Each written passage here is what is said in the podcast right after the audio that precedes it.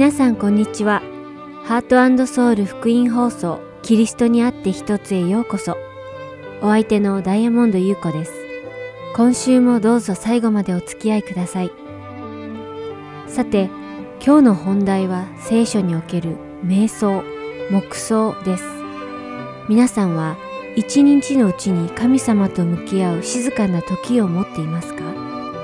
ある人たちはこの静かな時をクワイエットタイムの略で QT と呼んでいますが、ここ10年ほど韓国の教会では静かな時を持つことを重要視していて、多くの人が瞑想、黙想の一環として取り入れています。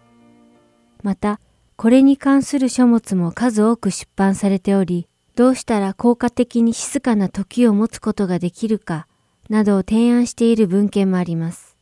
教会ごとに、また個人の間でも差はあるとは思いますが、大概静かな時を持つ際には、聖書の御言葉をどこか選び、その御言葉を瞑想して神様が言わんとしておられることに耳を傾け、それをどう実生活で実践していくかを深く考えるのが一般的です。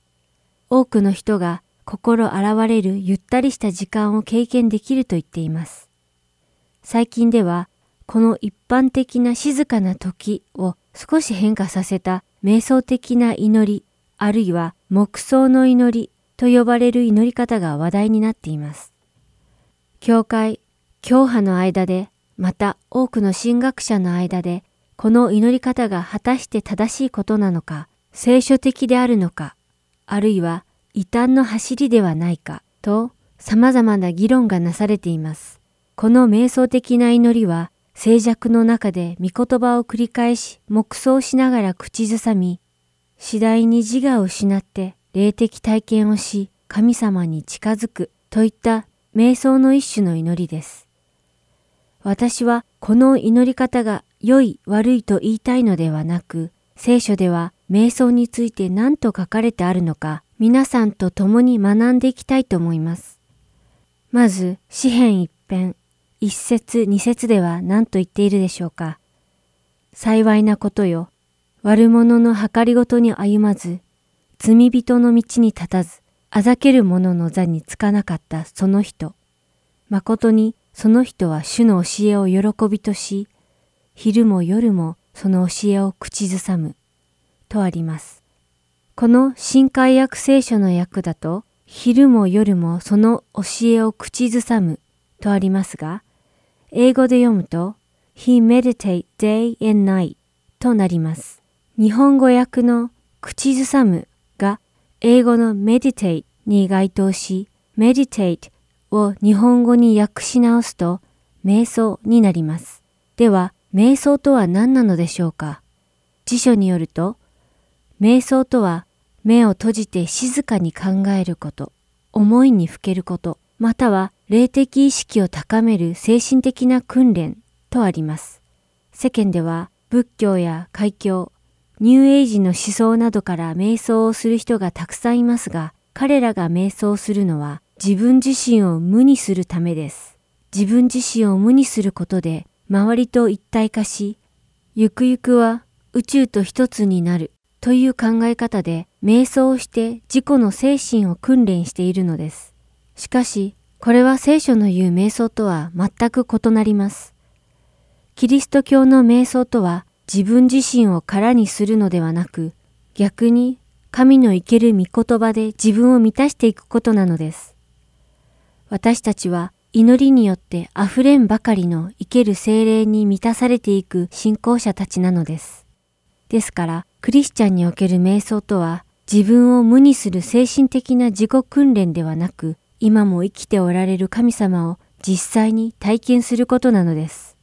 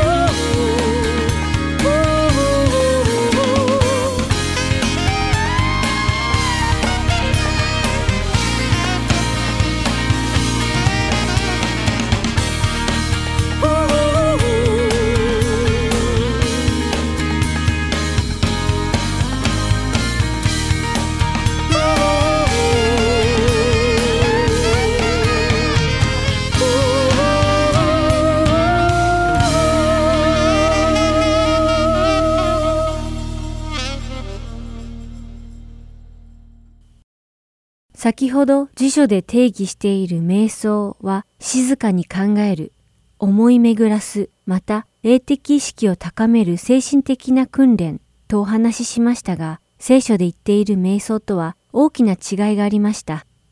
それは何だったでしょうか？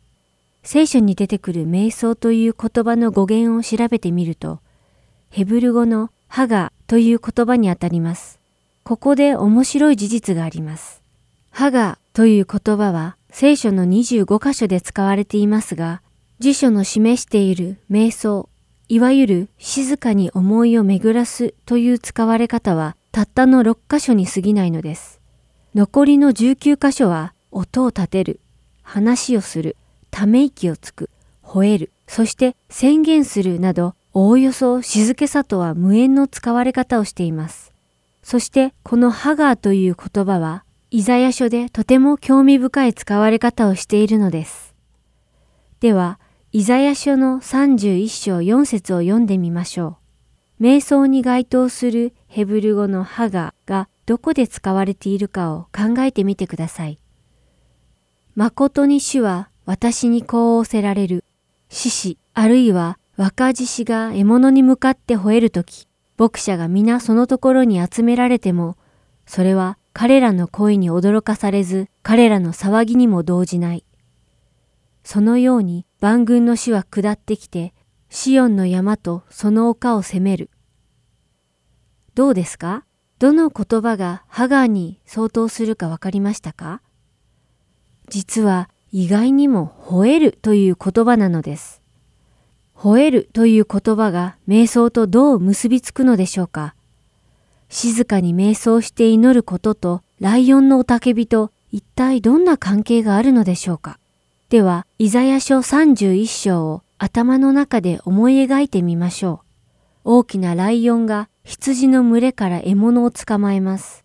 ライオンは獲物を口に加え、食べるのにいい場所を探して歩き回ります。すると、羊飼いはライオンの口に羊が加えられているのを見て助けを求め、他の羊飼いたちと共に武器を持ってライオンに向かっていきます。彼らはライオンを追い払うために大きな音を立てたり、武器を振り回したりしてライオンに近づきます。さて、この大きなライオンは音や武器にどう反応したでしょうか？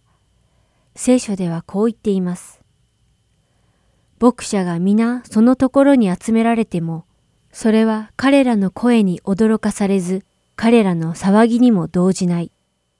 そうです。いくら羊飼いたちが集まってライオンに立ち向かったところで、ライオンは彼らの威嚇などものともしないのです。なぜでしょうか？ライオンは百獣の王だからでしょうか？そうではなく、それはライオンが吠えていたからです。吠えていたから、それが瞑想と言われても、まだピンとこないかもしれませんが、このライオンの吠えるという行動が聖書の言っている瞑想にあたるのです。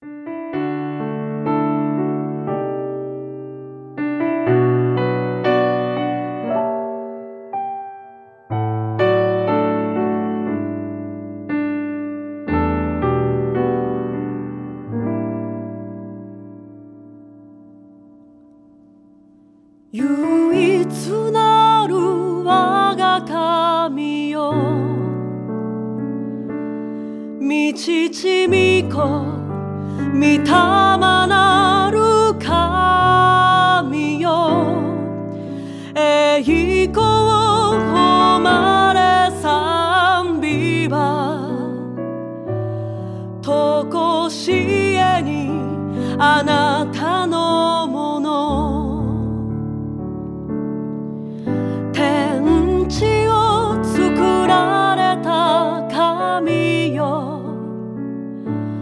私を作られた神よ。あなただけに仕えます。あなただけが私の神。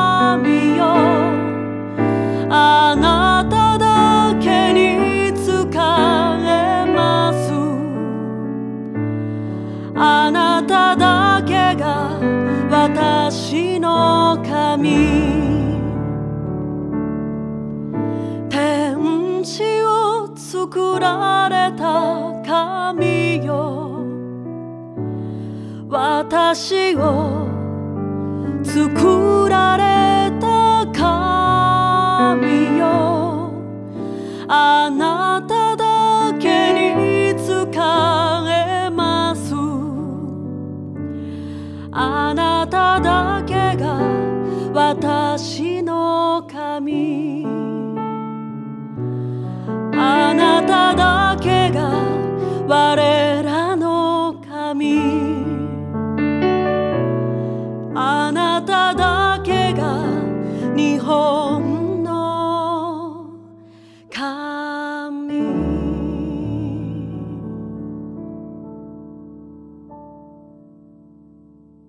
次は中川健一先生のバイブル Q&A をお楽しみください。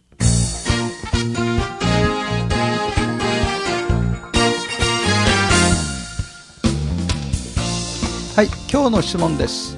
最近すべての人は救われると聞いたことがありますが、本当ですか？はい。これをね、専門的にはユニバーサリズムって言うんです。普遍主義、あるいはユニバーサルサルベーションって言うんです。普遍的救いって言うんですね。誰でも救われてる。クリスチャンにならなくても救われてるんだ。神様は広い人だから。心の広い人だからということですね。これにお答えしたいと思いますが、今日は3分では無理ですから、ですからま4分、5分かかるかもしれませんが、そのつもりでお聞きください。いつものように3つ申し上げます。第1番目、原因ですね。こういう教えが出てくる原因は何か。これはよく理解できます。人間的には。それは何かというと、人間的に考えて、永遠の滅びがあるとか地獄で苦しむ人があるなどと想像することは耐えられないんです。考えれば考えるほどかわいそうにこんなことあるんだろうか。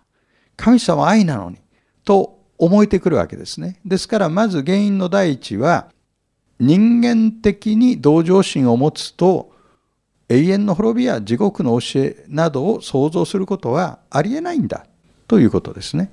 二つ目は、ですから一番目と関係があるんですが、すべての人に救われてほしいと願うあまり、神の愛と恵みを強調するわけですね。神様愛なんだ。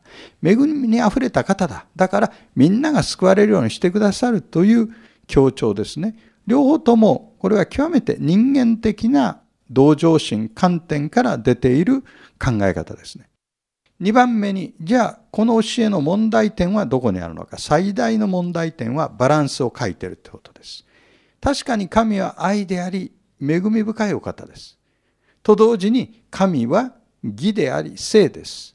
ですから、この教えがバランスを書いてるっていうのは、神は義であり、神は罪を無視することができないという神の性質をほとんど無視してるんですね。ちなみに福音書の中で地獄の存在について語り、最も多く警告を発しているのはキリストご自身です。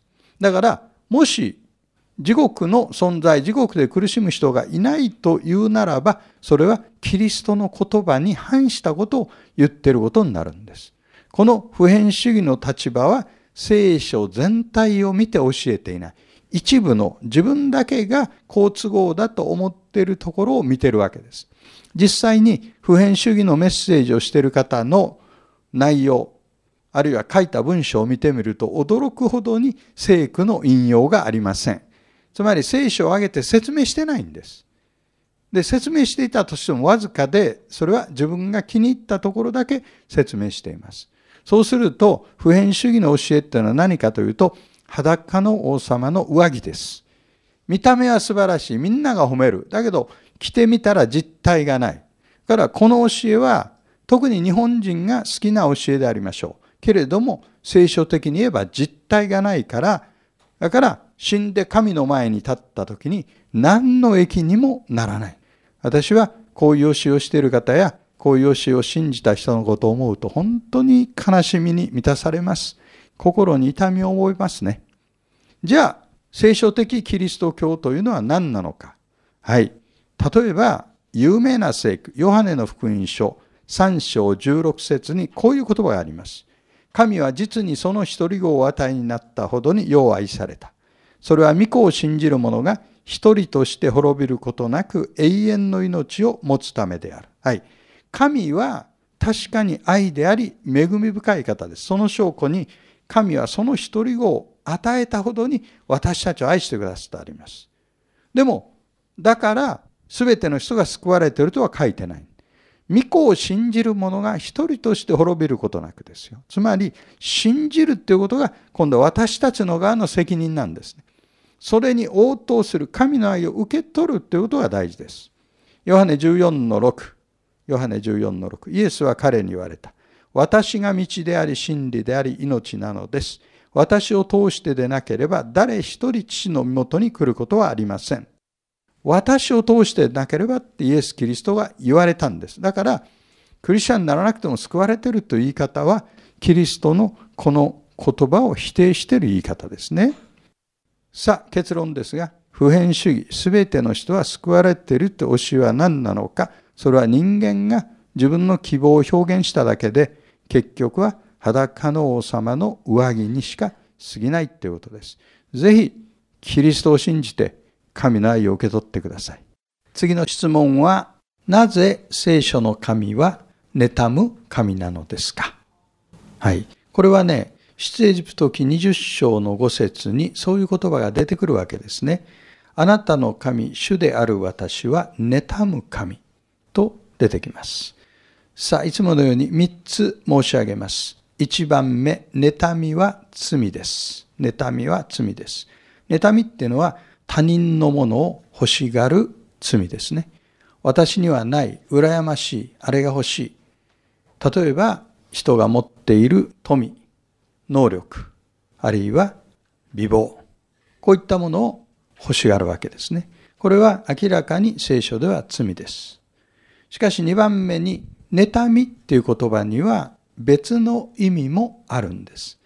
で、出エジプト記20章の5節は、その別の意味で、妬みという言葉を使っています。それを例を使って分かりやすく説明しますと、夫婦関係、あるいは親子関係を考えるとよくわかるんです。例えば、よその男性が自分の妻に言いがかりをつけて自分の妻を誘惑しようとしているのを見たときに、夫は平静な心ではおれませんね。その時に知らん顔して、俺は妬まないよって言ってるのはおかしいんです。なぜかというと、神様が自分に与えてくださった関係を破壊しようとする力を排除するのは、ごく自然の感情であり、またそうしなければならないものです。親子関係を考えてください。子供が誘惑されそうになっている時に、俺は構わないよという親はおかしいんです。自分の子供を命がけでも取り返そうとします。つまり、神様が私は妬む神だって言われた時には、この2番目の意味で使われているんですね。3番目に申し上げたいことは、出エジプト記20章の5節は、偶像礼拝を禁止するという文脈の中で語られてるっていうことです。つまり、偶像礼拝をする、目に見えるものを作り、それを神とするっていうのは、本来、神にのみ属することを別のものに与えているわけですね。それは、どういうものかっていうと、意向、尊厳、栄誉、礼拝、そういったものは神にのみ属するんです。それを別のものにあげようとしている時に神はそれに対して妬みの感情を覚えるわけですね。また私たち人間が作り主である方から離れて別のものに行こうとする時に私たちを愛して取り戻そうとする。それは神としては当然な感情なわけですね。神は私たちを愛しておられる。それゆえ妬む神なんだ。ということです。あなたは神から愛されています。次の質問は、聖書は素晴らしい言葉が詰まっていますが、奇跡の話を読むとバカバカしくて読む気が失せます。どうして聖書にはこうも奇跡の話が多いのですか？はい。いつものように3つ言います。1番目。奇跡はある時期にしか起こっていません。ですから、聖書のどこにでも奇跡が出てくるっていうのはちょっと言い過ぎですね。奇跡が出てくるのは、出エジプト期、ユダヤ人たちがエジプトを出るあの時期、それからイスラエルという国が南北に分裂して北王国が偶像礼拝で危機に陥ったあの預言者エリアとエリシャの時代。そして三つ目がイエスと人たちの時代。そこに奇跡は集中しています。それ以外の時期は奇跡ってのはほとんど起こっていません。2番目に、奇跡には目的があります。例えば、旧約聖書でイスラエルの民の前に行われる奇跡っていうのは、神は自然界を超越したお方であるということを教えています。だから、この方に信頼していいんだということを教えているわけですね。新約聖書の奇跡っていうのは何かというと、イエス・キリストは神の子でメシアである、救い主であるということを教えるために新約聖書の奇跡が記録されています。3番目にこのことを覚えてください。聖書から奇跡を取り去ったなら聖書の物語は成り立たないんです。ですから読む気が失せますじゃなくて逆に奇跡がなかったら読む意味がないっていうことです。で旧約聖書が教える最大の奇跡は神が無から有を作られた。神が何もないところから天地を創造されたということ。これが旧約聖書の最大の奇跡です。そして新約聖書が教える最大の奇跡はイエスが十字架で死に3日目に復活し今も生きておられるということ。これが新約聖書の最大の奇跡であります。つまりまとめてみると聖書はある時期に、ごめんなさい、奇跡はある時期にしか起こっていない。奇跡には目的がある。そして奇跡を取り去ったなら聖書の物語は成り立たないということです。聖書に記された奇跡は私たちを、それを読む人を逆に神に近づけるのです。聖書の奇跡は私たちに信仰を与え、私たちの信仰を励ますために与えられているんですね。ではまた次の Q&A でお目にかかりましょう。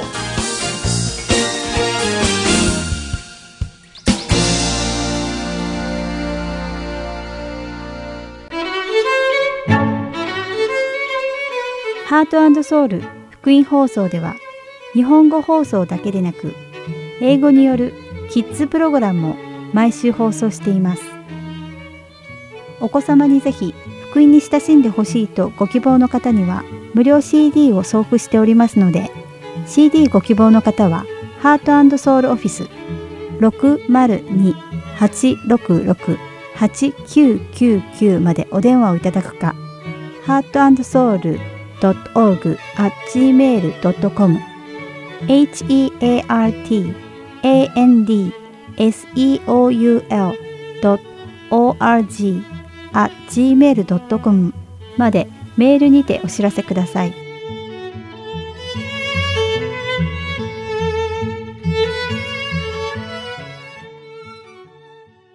次は福音の本当の意味をご一緒に考えるプログラム福音良い知らせをお聞きください。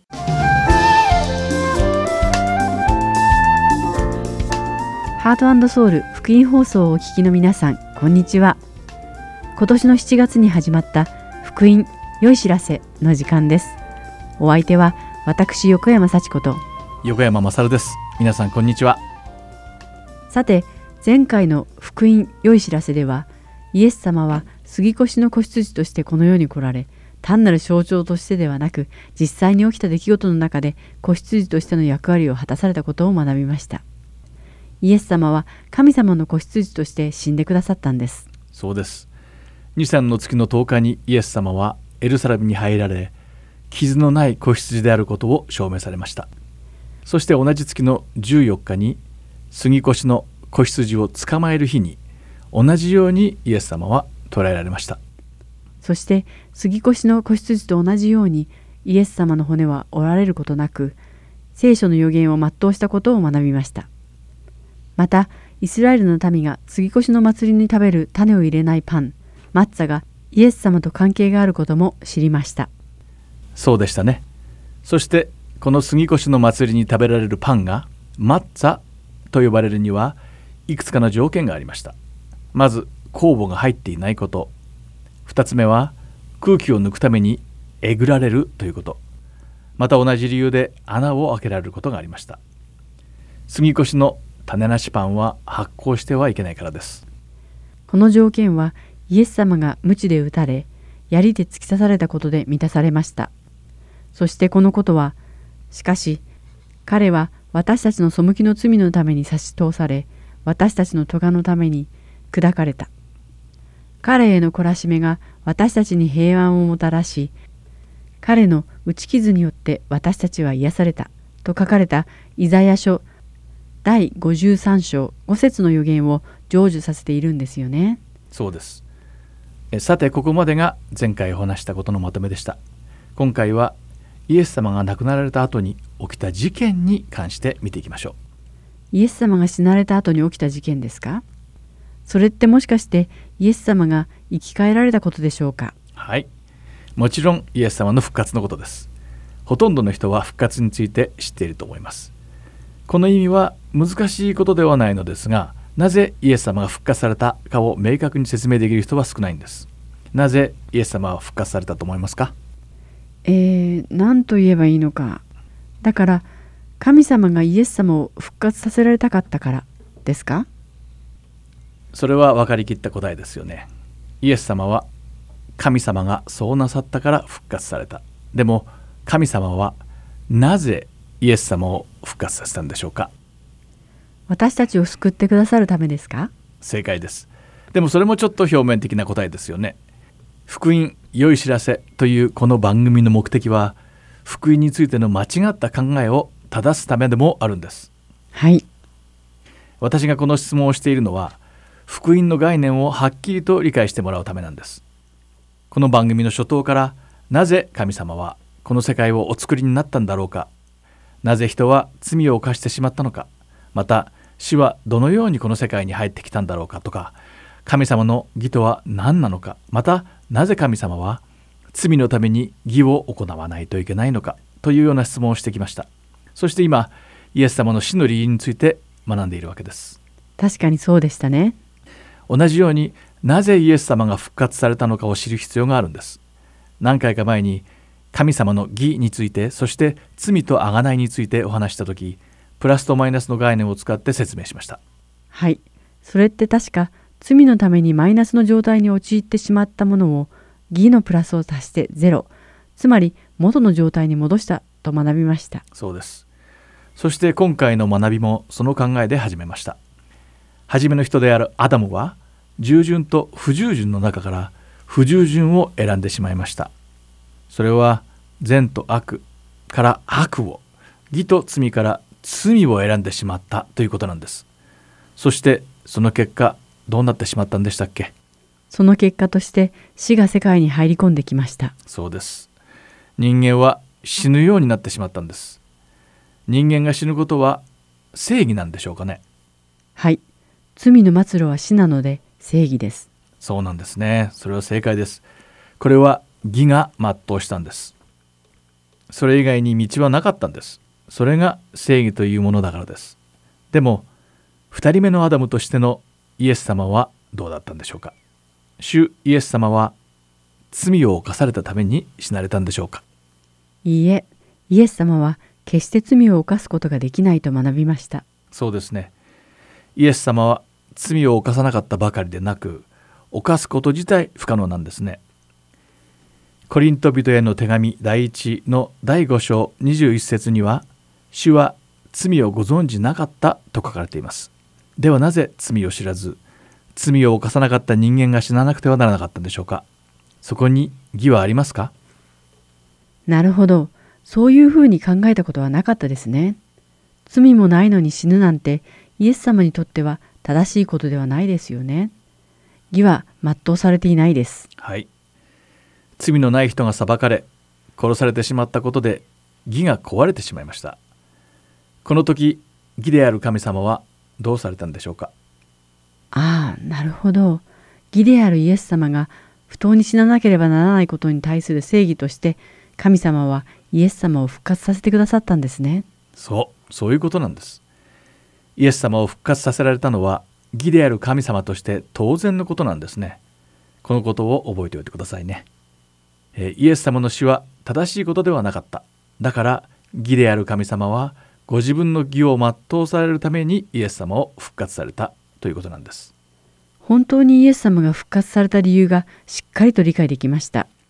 神様の義を全うするためだったんですね。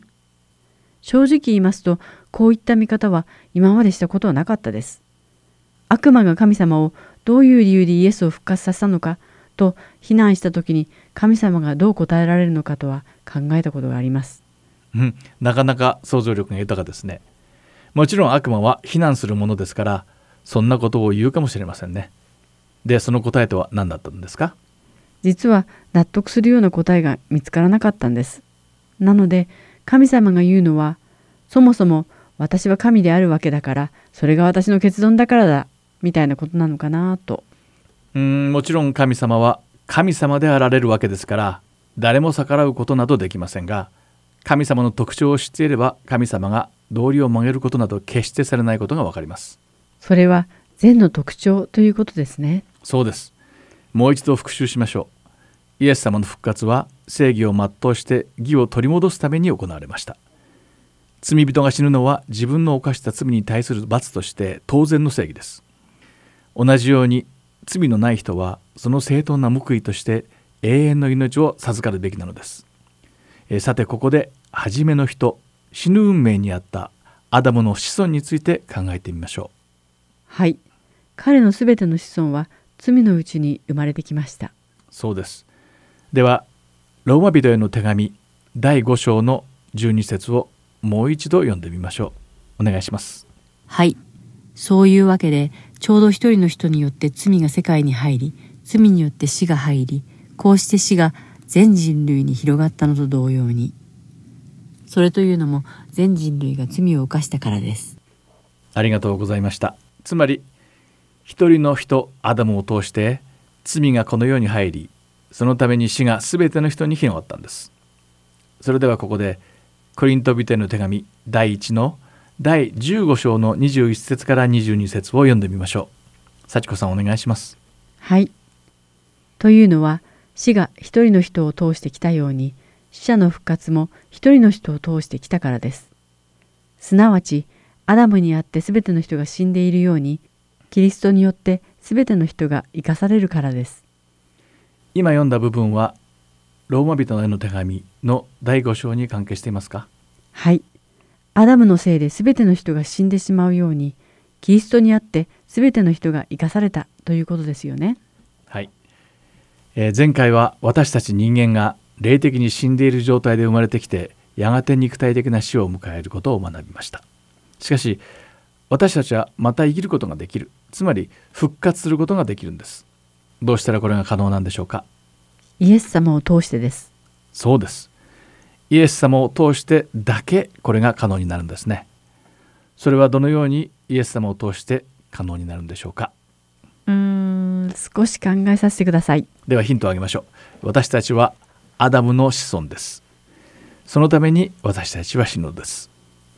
ではどうしたら生きられるのでしょうか？ああ、わかりました。イエス様を通して生まれるということですね。そうです。イエス様を通して生まれ変わらなくてはならないんですね以前イエス様が生まれ変わることについてニコデモに教えられたことをお話ししませんでしたっけ？はいそれを覚えています。確かヨハネの福音書のお話を読みました。あではその部分をもう一度読んでみましょう。ではヨハネの福音書第3章の3節から7節を順番に読んでいきましょう。イエスは答えて言われた。誠に誠にあなたに告げます。人は新しく生まれなければ神の国を見ることはできません。ニコデモは言った。人は老年になっていてどのようにして生まれることができるのですか？もう一度母の胎に入って生まれることができましょうか？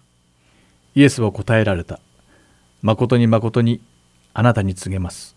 人は水と御霊によって生まれなければ神の国に入ることができません肉によって生まれたものは肉です。御霊によって生まれたものは霊です。あなた方は新しく生まれなければならない。と私が言ったことを不思議に思ってはなりません。ということなんですが、えーここで一つ大事なことがあります。私たちは普通イエス様が水と霊によって生まれると言われたことは水と精霊によってバプテスマを受けることだと思っています。そのように解釈することもできますが実はそうではないんです。ユダヤ教の指導者たちはこの表現をよく使っていて水によって生まれるというのは肉体を持って生まれるという意味なんだそうです。へえそうなんですか。つまりユダヤ人の表現としてこの水によって生まれるということは単に肉体を持って生まれるという意味なんですね。そうなんです。ですからイエス様が意味されたのはニコデモ私はあなたに真実を語っています。もし人が精霊なしの水によってだけで生まれたなら神様の御国に入ることはできません。肉によって生まれたものは肉ですし御霊によって生まれたものは霊です。だから生まれ変わらなければならないのです、なるほど。そんな意味だったんですね。えーではヨハネの福音書第3章の13節から15節を続けて読んでいきましょ誰も天に昇った者はいません。うしかし天から下った者はいます。すなわち人の子です。モーセが荒野で蛇をあげたように人の子もまたあげられなければなりません。それは信じる者が皆人の子にあって永遠の命を持つためです、えーイエス様は誰もイエス様の他には天から下って天に帰る人はいないんだとおっしゃっていますこれはイエス様の他には誰も天国に行ける条件を満たしている人がいないという意味なんですではなぜイエス様は天から下ってきたのでしょうかねもしかしたらその答えは次の説にあるんじゃないでしょうか。モーセが蛇をあげたようにイエス様は十字架にあげられるためにおいでになったんではないでしょうか。そして主イエスを信じる人皆に永遠の命を授けるためにその通りです。神様はイエス様の皆において生まれ変わる人たちに命を授けるためにご自分の一人子を二人目のアダムとしてこの世界に送られました。皆さんがよく知っている次の説ヨハネの福音書第3章16節を読んでください。はい。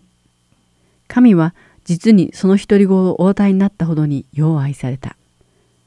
それは御子を信じる者が一人として滅びることなく永遠の命を持つためである。ありがとうございました。え神様は最初の人であるアダムの子孫として死の支配のもとに生まれ死ぬ運命だった私たちをイエス様の皆において生まれ変われるチャンスを与えてくださったんです。ではどうしたら人は生まれ変わることができるんでしょうかイエス様がニコデムに告げられたように霊によって生まれなければならないんではないでしょうか。正解です。アダムの子孫として生まれたすべての人間は肉によって生まれました。そして新しい命を授かるには生まれ変わらなくてはならないんです。つまりイエス様の子孫として生まれ変わる必要があるんです。ではそれには一体どうしたらいいんでしょうかそれは精霊の働きによってのみ可能なんです。まず生まれ変わるためにはイエス様を救い主として受け入れることが必要です。そしてそれは精霊の働きによるものなんです。コリントビデへの手紙第1の第12章3節には精霊によるのでなければ誰もイエス様を主と呼ぶことはできないと書いてありますああなるほどイエス様こそが主であると告白できるのは精霊の働きがあるからこそ可能なんだということなんですねそうですそれが生まれ変わることの始まりなんです。前回少し触れたんですが精霊によって生まれ変わった人たちは最初の人であるアダムの子孫として生まれてきた。罪深い体は死んでしまってキリストにおいて生まれ変わり罪の奴隷から解放され反対に罪を支配する権利を授かったんです。つまり罪を犯すしかなかった状態が罪を犯さなくても済むという状態に変わったってことなんですね。そうなんです。だから聖書には生まれ変わった者は過去の自分を糾弾し古い自分はイエス・キリストにあって死に主にあって新しく生まれ変わったと何度も書いてあるんです。そうなんですね。今まで読んだことが分かり始めてきました。単なる象徴的な比喩ではなくアダムの子孫である私たちがイエス様を通して神様の子供に実際になるということなんですね。そうです。それは現実に起こることなんです。その証拠を聖書の中から探してみましょう、えー、コロサイ人への手紙の第2章11節から12節を読んでいただけますか。はい。キリストにあってあなた方は人の手によらない割礼を受けました。肉の体を脱ぎ捨てキリストの割礼を受けたのです。あなた方はバプテスマによってキリストと共に葬られまたキリストを死者の中からよみがえらせた神の力を信じる信仰によってキリストと共によみがえらされたのです。神様はイエス様をよみがえらされました。ですからイエス・キリストを信じる者は割礼によってその肉の体から離されました。では割礼とは一体何でしょうか。それは切り落とすということなんです。罪の体を切り落とす。そしてその罪の体はキリストと共に地に埋められます。これらのことは罪のないイエス様を死から復活された神様の義を信じることによって実際に私たちに起きることなんです。そして私たちはイエス様によって生まれ変わるのです。わあどんどんはっきりしてきました。それではキリストによって死にキリストによって生まれ変わって恵みを受けた私たちは一体何をするべきなんでしょうか。コロサイ人への手紙。第3章1節から10節を読んでいきましょう。こういうわけでもしあなた方がキリストと共によみがえらされたのなら上にあるものを求めなさい。そこにはキリストが神の右に座を占めておられます。あなた方は地上のものを思わず天にあるものを思いなさい。あなた方はすでに死んでおりあなた方の命はキリストと共に神のうちに隠されてあるからです。私たちの命であるキリストが現れるとその時あなた方もキリストと共に栄光のうちに現れます。ですから地上の体の諸部分すなわち不貧困汚れ情欲悪い欲そしてむさぼりを殺してしまいなさい。このむさぼりがそのまま偶像礼拝なのです。このようなことのために神の怒りが下るのです。あなた方も以前そのようなものの中に生きていた時はそのような歩み方をしていました。しかし今はあなた方もすべてこれらのことすなわち怒り憤り悪意そしりあなた方の口から出る恥ずべき言葉を捨ててしまいなさい互いに偽りを言ってはいけません。あなた方は古い人をその行いと一緒に脱ぎ捨てて。新しい人を着たのです。新しい人は作り主の形に似せられてますます新しくされ真の知識に至るのです。はいありがとうございました。コロサイ人の手紙第3章は今日皆さんと学んできたことを説明しています私たちは不貧困や汚れ情欲悪い欲むさぼりの中に生きてきました。でもそういうことをしてきた私たちはキリストによって死んでキリストによって生まれ変わったのです。ですから私たちはこの地上のことではなく神様の国と霊に属することに目を向けて生きるべきなんです。つまり聖書の言うように新しい体をまとったのだから新しく生まれた存在として生きろということですね。そうです聖書にはキリストによって生まれ変わった私たちがどう生きるべきかが明確に書かれています。もし生まれ変わっているのにそのように生きていない人がいるのならその理由は一体何なんでしょうかね？聖書に嘘はないわけですからその人がキリストによって生まれ変わっていないかあるいは生まれ変わったクリスチャンとしてどう生きるべきかを理解していないかのどちらかでしょう。コリント人への手紙第1の第12章3節には精霊によるのでなければ誰もイエス様が主であると告白できないと書かれています。ということはイエス様が主であると私たちが告白したのは私たちの中に住む精霊の働きによってなされたことだと信じなければならないということです。もしある人が違う家族に生まれ変わったとしたらその人は新しい家族のやり方に従って生きることを学ばないといけません。しかしもしその家族の規則に従う気がなかったとしたらそれは問題です。私たちは新しい家族に生まれ変わったんですから名字が変わったと考えてもいいでしょう。かつての古い習慣に従わず新しい父と家族の規則に従って生きなくてはいけないんです。聖書を常に読むことで天の父の特徴を学び御心を知ることができます。今日の話を聞いて私たちは変わらなくてはいけないということが分かってきました。以前は単純にイエス様を信じていれば天国に行けると思っていました。でも私たちの本質が本当に変わらなくてはいけないんですね。天国の規則を学んで新しい存在として生きたい。またそうしなくてはいけないって感じています。さて今日の福音良い知らせでは生まれ変わるということについて学びました。リスナーの皆さんが生まれ変わるという意味について考え皆さんの生き方に反映させていけることを祈っています。そして自分がもう生まれ変わった新しい存在だということを自覚して生きられるように祈っています。本当にそうですね。私も同じように祈っています。クリスチャンがこの世から非難されるのは生まれ変わったクリスチャンとして生きていないからかもしれません。コロサイ人への手紙の第3章には生まれ変わっていない人の特徴が書かれています。まずそのような特徴を私たち自身の中から捨て去ることから始めましょう。主イエスにあって勝利に満ちた1週間であることを祈っています。ではまた来週お会いしましょう。お相手は横山勝と横山幸子でした。さようなら。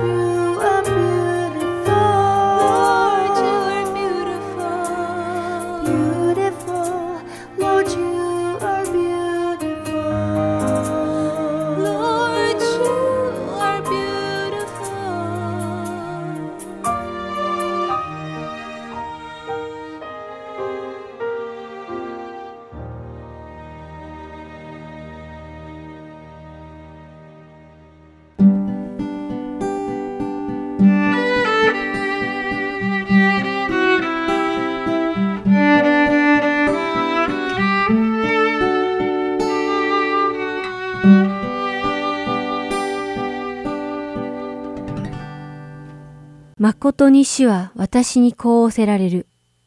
獅子、あるいは若獅子が獲物に向かって吠えるとき、牧者が皆そのところに集められても、それは彼らの声に驚かされず、彼らの騒ぎにも動じない。そのように万軍の主は下ってきて、シオンの山とその丘を攻める。万軍の主は飛びかける鳥のようにエルサレムを守り、これを守って救い出し、これを助けて解放する。この威厳あるライオンが吠えるという行為に、瞑想を意味するヘブル語のハガーが使われているのです。では、瞑想とどう関係するのか、ライオンの吠える行為の二つの理由から考えていきましょう。一つ目の理由は、自分を決起づけ、奮い立たせるためです。そうやって自信をつけて、改めて自分が何者であるかを再確認します。二番目の理由は、相手を威嚇するためです。ライオンの吠える声を聞くと、ほとんどの動物は恐怖で動けなくなります。私も以前ライオンの吠える声を聞いたことがありますが、迫力満点でした。この二つの理由から、瞑想を言い表すハガーが吠えるという言葉に相当することの理解につながってきたでしょうか。祝福された人とは、主の御言葉を昼も夜も瞑想する人です。それは、ライオンが吠えることで自分の存在を明らかにし、勇気を奮い立たせて敵を威嚇するのに似ています。ライオンが吠えるように、私たちが主の御言葉を暗唱し、その言葉を瞑想することで、イエス様によって新しい命をいただいた一人の尊いクリスチャンであることを再確認し、クリスチャンとしての清い生き方を思い起こさせてくれるのです。またこのような瞑想は、神様に対して罪を犯させようと誘ってくる悪魔を威嚇するのです。イエス様はどのようにして悪魔の試みを打ち負かしたでしょうかそれは唯一神様の御言葉によったのです。イエス様は悪魔と戦いませんでした。戦わずに生ける神様の御言葉によって悪魔を撃退しました。これに倣って私たちも常に主の御言葉を瞑想する毎日を送れるならどんなに素晴らしいでしょうか。ライオンが吠えるように主の御言葉がいつも私たちの口からついて出るならば私たちの人生は勝利に満ちているのです。そうするなら私たちの弱みを狙う罪深い誘惑は恐れて逃げ去ります。ですから神様の御言葉を常に瞑想して自分自身を守りましょう。これで今回のキリストにあって一つ終わります。最後までお付き合いいただきありがとうございました。神様の祝福が皆様の上に豊かに注がれますように。それではまた来週、さようなら。ダイヤモンド優子がお送りいたしました。